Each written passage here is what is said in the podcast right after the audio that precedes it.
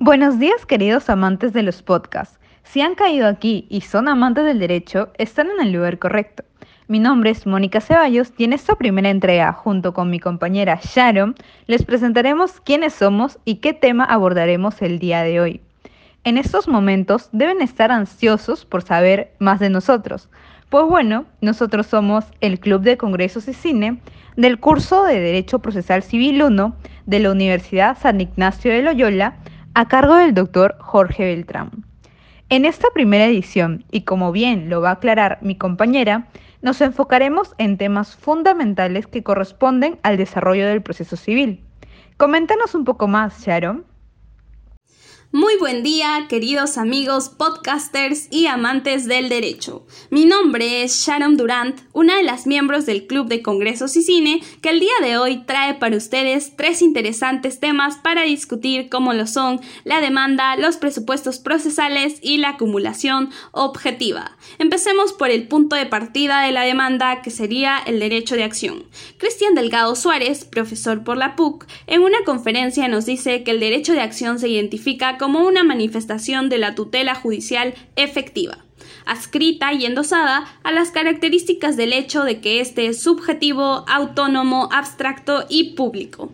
Tenemos que, de cierta manera, al derecho de acción concretizarlo en su propósito.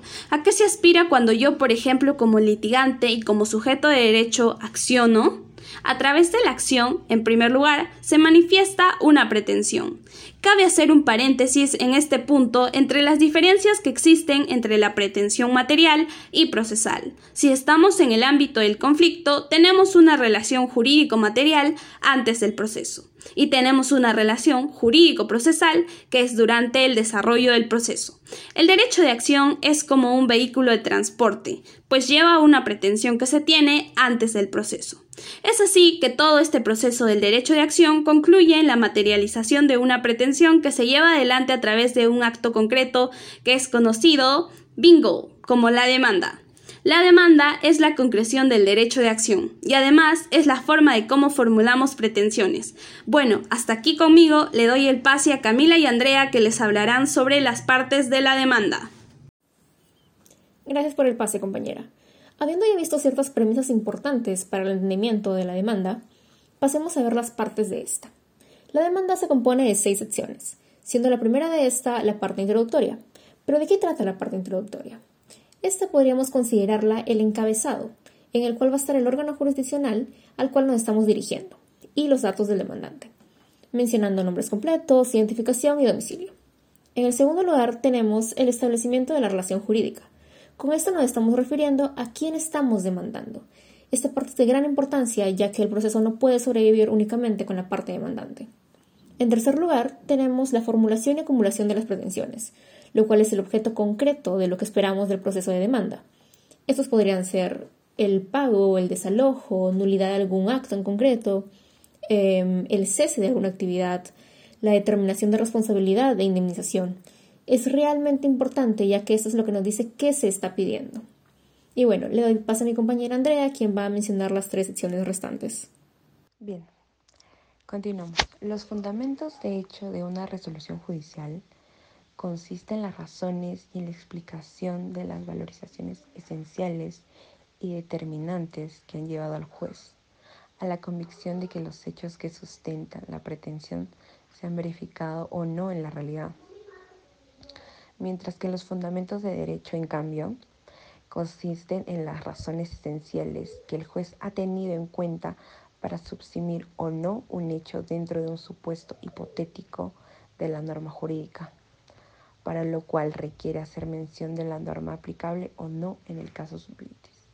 Los medios probatorios finalmente tienen por finalidad acreditar las afirmaciones de los hechos alegados por las partes producir certeza en el juez respecto a los puntos controvertidos y fundamentar sus decisiones. También los medios probatorios deben referirse a los hechos. Los que no tengan esa finalidad serán declarados inadmisibles de plano por el juez. Son también inadmisibles los medios de prueba que tienen a establecer, mm, por ejemplo, hechos no controvertidos, imposibles o que sean notorios o de pública evidencia Otro sería hechos afirmados por una de las partes y admitidos por la otra en la contestación de la demanda, de la convención o de la audiencia de fijación de puntos controvertidos. Ahora le doy pase a mi compañera Mónica. Muchas gracias por el pase, chicas. Ahora bien, para sintetizar el concepto de demanda desarrollado por el doctor Delgado Suárez, podemos decir entonces que la demanda, a la vez de ser una manifestación de la tutela judicial efectiva, es una muestra inequívoca del principio de iniciativa de parte. Es decir, es el interesado quien va a interponer la demanda, siendo usada esta facultad en diversos conflictos en los diferentes ámbitos de la vida diaria. Por ejemplo, nosotros como Club de Congresos y Cine, hoy queremos destacar que las demandas no son ajenas al séptimo arte. De hecho, la película Frozen de Disney que todos conocemos fue sometida a dos demandas. La primera tiene que ver con la demanda interpuesta por Jaime Ciero, músico, quien demandó a la película por derechos de autor, alegando que Let It Go tomó prestado gran parte de su canción Volar. La segunda demanda tiene que ver con la demanda de la autora Isabella Tanikumi, quien alegó que Frozen plagia sus memorias de Ernest on the Heart. Ella demandó por más de 250 millones en daños. En ambas demandas vemos cómo por iniciativa de los interesados es que se inició con el proceso, a pesar que tiempo después ambos casos hayan sido desestimados. Y bueno, con esto damos por concluido el primer tema, el tema de la demanda. Los dejo con mi compañera Yanela, quien los introducirá a nuestro segundo tema, presupuestos procesales. Gracias Mónica por la ponencia. Ahora continuamos con el tema de presupuestos procesales. Estos son mecanismos mediante los cuales se puede fiscalizar el cumplimiento de los requisitos necesarios para continuar con el procedimiento procesal. Presupuestos procesales de forma. Primero tenemos la competencia de los órganos jurisdiccionales.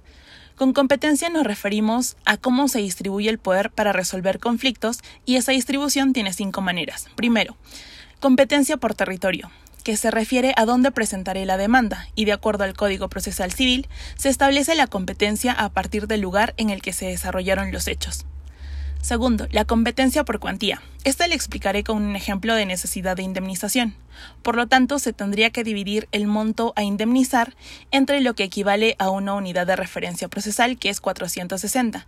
Y si sobrepasa los 1000, nos encontraríamos ante un juez especializado civil. Por lo tanto, ya se estableció una competencia por cuantía en función a cuántas URPs tiene el monto a pedir. La competencia por materia. Esta hace referencia al tipo de conflicto que se tiene. Si solicito una indemnización, estaría involucrando derechos civiles y también derechos privados. La competencia por grado. Esta es saber ante qué tipo de juez irá la demanda. Por ejemplo, si irá ante un juez de paz letrado que tiene un cargo menor o un juez especializado en lo civil que tiene un cargo mucho mayor. La competencia por turno, que es la que se otorga a partir del sistema aleatorio del órgano jurisdiccional, donde, de acuerdo al turno, se indicará ante qué juez se llevará la demanda. Ahora le doy pase a mi compañero Moisés. Muchas gracias, Yanela, por el pase. Voy a hablar sobre la capacidad procesal. La capacidad procesal es en sí una aptitud para ser titular de situaciones jurídicas, ya sea de imputación de derechos, deberes, cargas y obligaciones que nacen en sí del proceso, dependiendo de si somos o de si la persona es demandante o demandado. ¿Por qué? Porque de esta manera se pueden ver las atribuciones que cada uno puede tener respecto a este método o a esta forma de capacidad.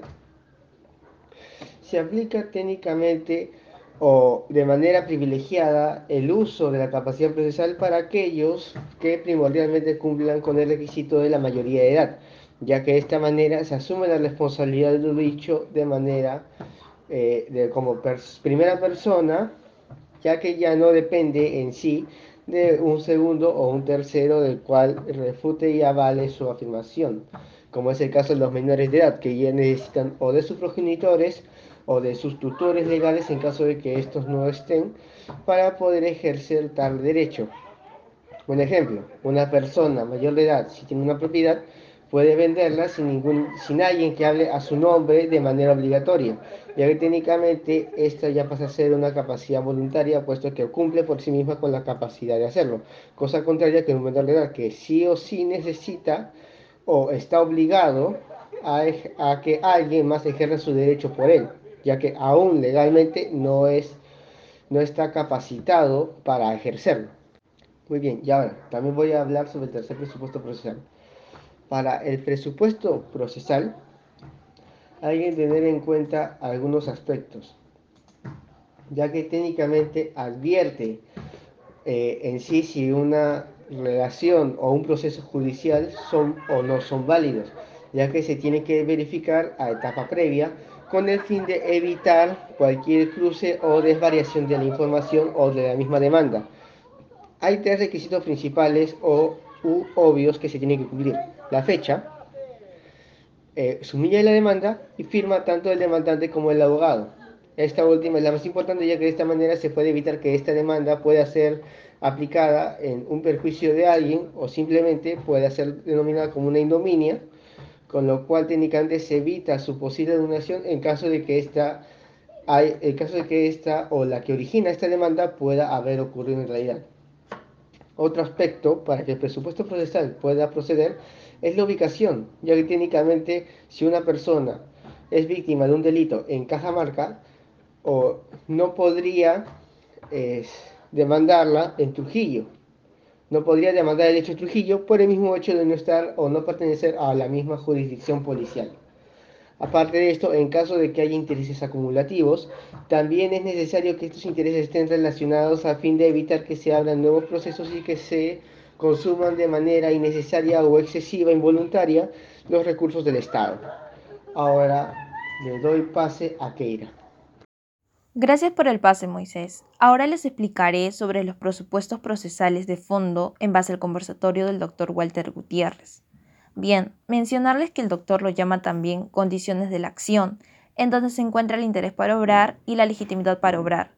Con respecto a la legitimidad para obrar, cuando se habla de legitimidad, se busca una identidad en el proceso como demandante y demandado aquellos sujetos que integran la relación denominada material del conflicto. Es así que la legitimidad para obrar genera la identificación exigible y necesaria de los sujetos de la relación material en los sujetos de la relación procesal, como demandante y demandado. Por eso es que la legitimidad para obrar se manifiesta de dos formas. Activa, haciendo referencia al que está demandando, es decir, el demandante, y pasiva, haciendo alusión a la parte demandada. Y con respecto al interés para obrar, es la corroboración de que el proceso es el medio último que debemos recurrir para dar solución al conflicto que extraprocesalmente no se pudo solucionar. También se le puede definir como la manifestación de que no tengo otra forma de recurrir al órgano jurisdiccional y a la búsqueda de constituir un proceso para darle solución al conflicto. Bien, ahora le cedo al pase a mi siguiente compañero. Muchas gracias por el pase. En cuanto a la acumulación objetiva de pretensiones, esta se da cuando en un mismo proceso se haya sustanciado una pluralidad de pretensiones. Así, por ejemplo, cuando un demandante plantea dos o más pretensiones solicitando la resolución del contrato y también el pago de una indemnización por daños y perjuicios.